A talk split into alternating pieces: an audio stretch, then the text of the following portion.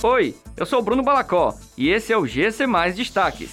Ceará deve iniciar vacinação em pessoas de 12 a 17 anos no fim de agosto. Cid Gomes aponta Roberto Cláudio como mais cotado para governo do Ceará. Lula encontra Tasso Gereissati em Fortaleza. PT e PSDB caminham para articulação histórica. A vacinação de adolescentes de 12 a 17 anos no Ceará está prevista para começar no fim de agosto, segundo a Secretaria da Saúde. Contudo, para que esse processo possa acontecer, a pasta reforça a importância do cadastro da população dessa faixa etária na plataforma Saúde Digital. Segundo o IBGE, existem 1.049.462 jovens de 12 a 17 anos no estado. Entretanto, até a última sexta-feira, somente 386.377 pessoas desse perfil realizaram o cadastro.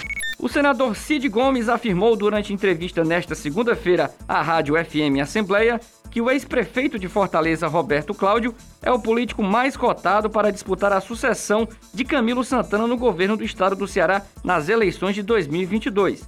De acordo com Cid, a questão mais importante a ser decidida atualmente é a manutenção ou não da aliança com o PT em nível estadual. Segundo ele, a partir da definição da aliança, o natural é que o candidato a governo do estado seja do PDT. E o candidato que aparece com mais chances nas pesquisas eleitorais, segundo ele, é Roberto Cláudio. O ex-presidente Lula, que está em visita ao Ceará, teve um encontro com o senador Tasso Gereissati na manhã desta segunda-feira em Fortaleza.